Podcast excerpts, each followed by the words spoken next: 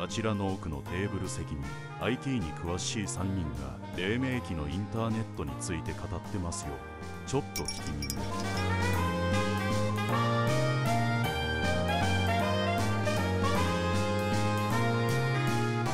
バスへのラジオ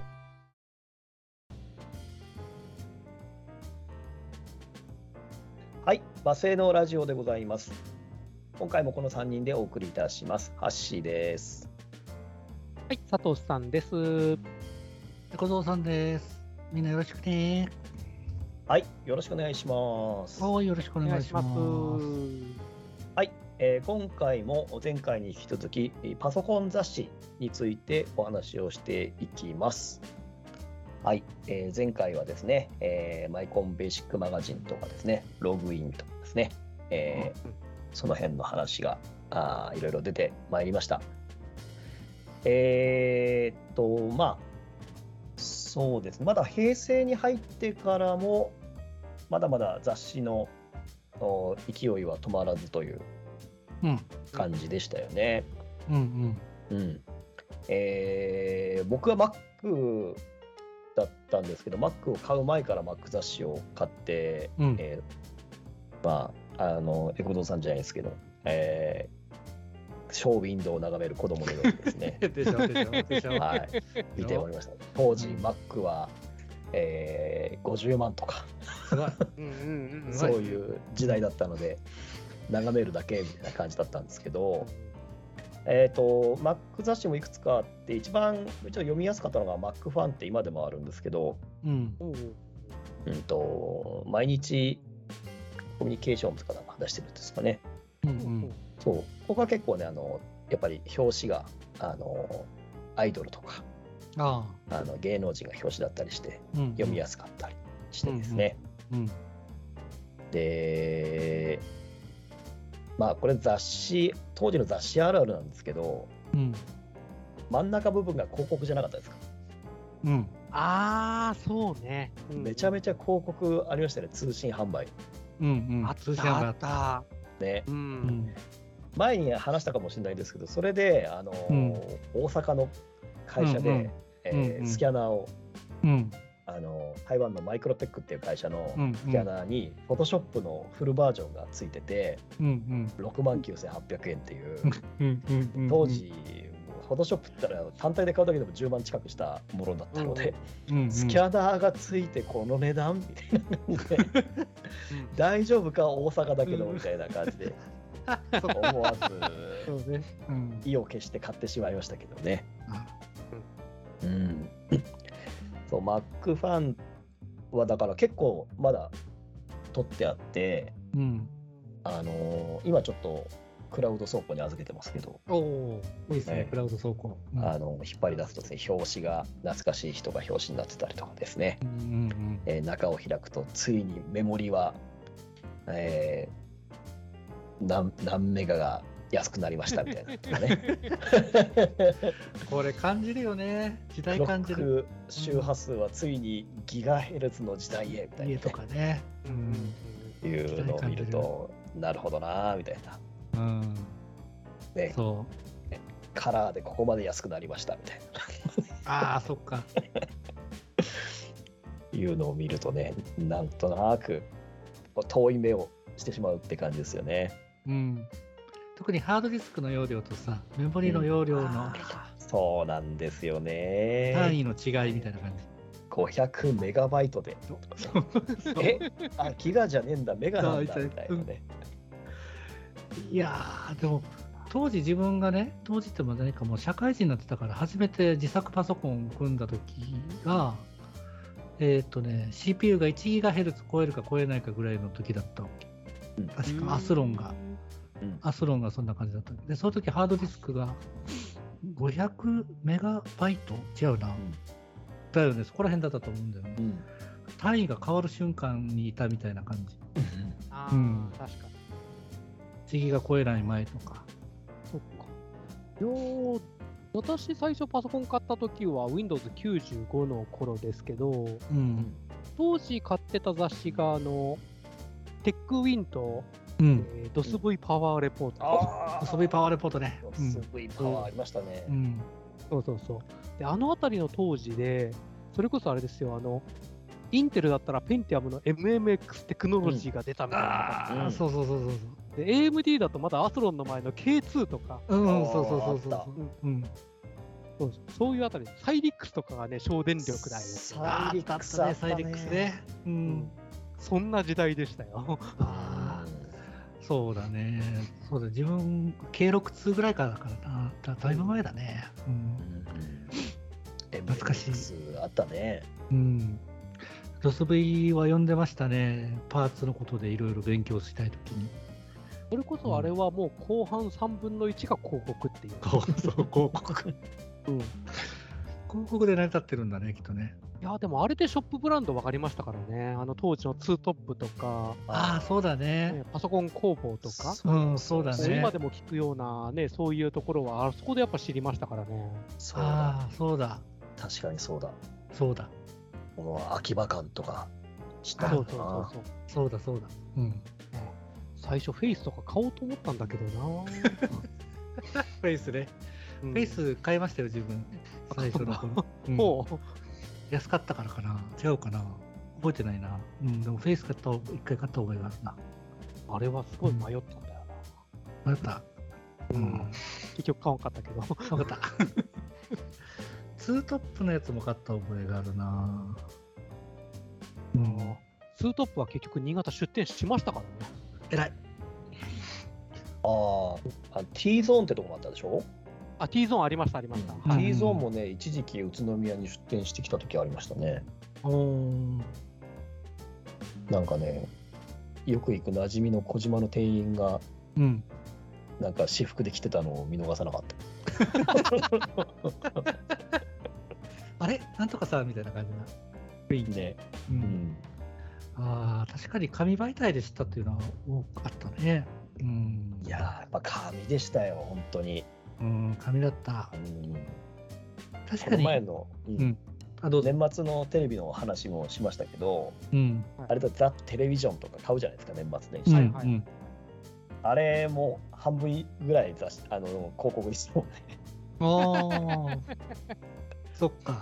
うん。広告ですよあれほとんどねね広告多かったもんな初めて思ったもんねあのログインとかのやつであの Mac の広告見て金額見てそれは借金としてって言うよなと思ったもん な、うん買えないみたいな感じこんな金額ないみたいな感じ、そうですねう。んでもねウィザードリーとかやりたかったんだよなあの当時そうね。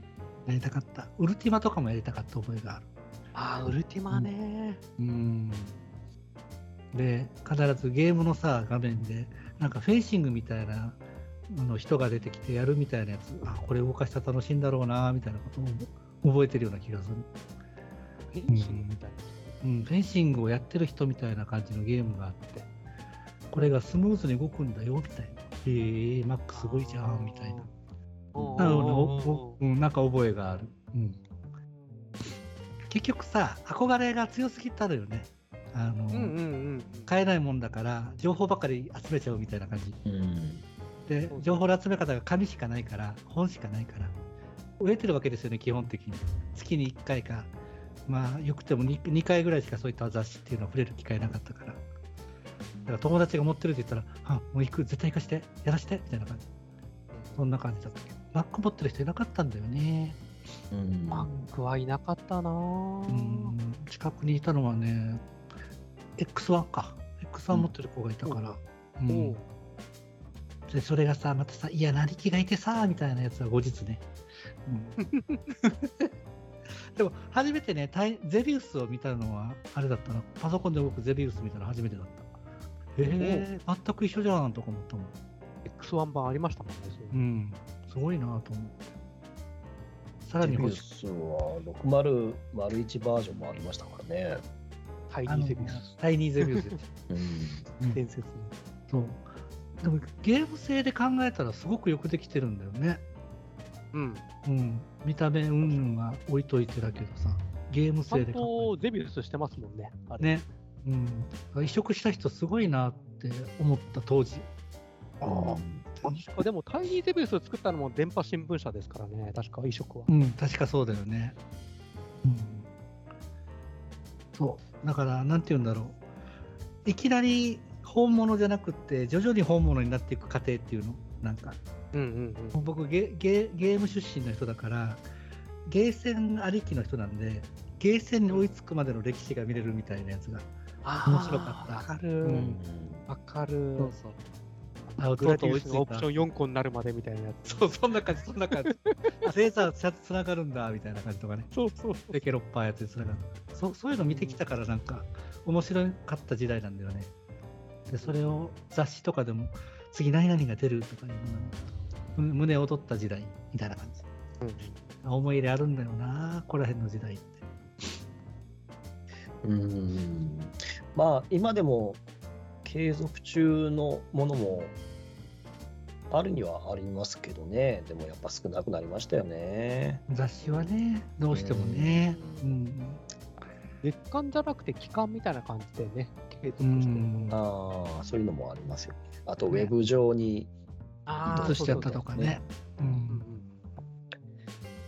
なまあなんだろうやっぱ手元にあるっていうところがやっぱり良かったんですよねさっき言ったものは買えないけども、うあんの本だけ置いとくみたいなのは車のカタログもらってくるのと一緒ですよね そうそうそうそうそううんうん いつかはみたいなとかやたらカタログばっかり増えていくっていうそうあれ眺めてるだけでも幸せだった時期ってあるよねねねそう本当そんな感じでしたよねうんパソコン雑誌も、うん本当そうだっうんた新しく本が出るたびにこう変わったああ変わったとかこれがなんとかかんとかっていうやつが好きだったんだよな、そうなんだようね、ん今なんかね情報って探したら見つかるし勝手にあっちから来るしで画面上に映ってるからなんか情報の重みっていうか情熱っつうのがなんか変わったような気がするうんうん、そうねめくって探すとかもないしねないしねうん一個思い出したことがあった。なんであのでしょ広告の話なんですけど、う、うん、大体広告ってショップじゃないですか。うんうん昔のパソコン教室の広告っていうのがですね、えなかなかすげえと。あそうああすごいうんあの昔のパソコン教室の広告ってうん何を教えてたかっていうのってああって思ったんですよね。え何を教えてるのじゃプログラミングなんですよね。ああーそっあ昔のうん、本当の昔のそれこそポップコムとかのあの時代うーんになるとあの頃ってああったんですか結構教室広告の画像がですねこの間なんかネット上で出てたんですけどうんキャッチコピーが笑いますよお悪魔のプロテクニックを盗めダーティーなのか悪魔っつうのはソフトの改造移植制作ああなるほどねそ そういうことかうで横っちょにソフトの改造移植制作ができなきゃパソコン少年じゃないとかなんかハハッカー養成講座みたいな感じなんですよねうんハック側の方だねうん確かにでも知り合いの先生でやっぱプログラムやる人は、うんあのーその無敵モードを作りたいがために改造したのが最初だって言ってましたもんねあそこから入ったって言ってましたもんねー でもなん今かでね言うとこのチートですよねもうそうそうそうそうそうそうそうですよね、でもすごい気持ちはわかるような気がするななんうかん、画面の中に映ってるものを自分の思う通りに操りたいっていうのはなんかありそうな気がするなうんなんかわかるような気がするなえー、で実も際ねこうやって改造したっていうのも確かに聞いたことあったなとか思ってうんいや、これは、あ、そうかとか思いながら見てました よ。でもそれがさ堂々と出せるのが昭和って感じ昭和でもないかね昭和、ね昭和。うん昭和ですね昭昭和和だよねうだよね、ん、全然昭和ですねあーすごいな生々しいななんそかうそうそうそう。なんか一時期さレンタルビデオ屋さんとかでもさ PC のソフトとか扱ってなかったっけなんかそういう覚えがあるんだけどじゃあよ、あ,、うん、あった、そういう場所はあった。ああったよね、へえそうなんだで多分あれ借りてかパらソコンソフト高いもうん高かったもんねパッケージだけでかくてん。うんうん。中身ペラペラみ1た万い円なぐらい結構普通にしてましたもんね。ねあれって多分借りてコピーして返すみたいな感じだったんだろうね。CD を借りだと思てテープに録音するみたいな感じだったんだろうね、感覚的にはね。フロッピーをまんま複製してね、みたいな感じの。ね、うんえー、そうなんだ。それからプロテクト技術がだんだんと進化していくっていうね、そうそうそうそう。うんあー、そういうそっか覚えがあるそっか。うんなるほど。まあ変わらないね、昔からね、そういうのはね。まあね。うんう。うんん、いやー、いろいろ出ましたね。出たなああー 熱く語っちゃったなあパソコン持ってなかったのに。なんかまあやっぱり一つのなんだろう時代ですよね雑誌ってね。うん、時代。うん。まあ今今回はねちょっと、えーパソコン関係の雑誌でしたけど、まあ、そのうち普通の一般の雑誌とかの話もしてみますかね番外編でねやりたい。やりたいあなあ、そうっあすね。そっちもいろいろ出てきそうだな。うん。うん。あねる。うん。うん、今もパッとね頭の中でね。うん、 どっちかっていうと漫画が多いかな、自分はな。週刊誌とかだな。週週刊誌刊誌かなまあでもいろ,、うんまあ、いろいろあるなでも、うんうん週刊誌とかね。うん。ねうん、あるね。うん。はいうんじゃあ今回はこんなところでしょうか。はい。はい、えー次回はまだ決まっていません。ません。はい、また何か思いついたものを話したいと思います。ます。はい。はい、ということで今回はこの辺でありがとうございました。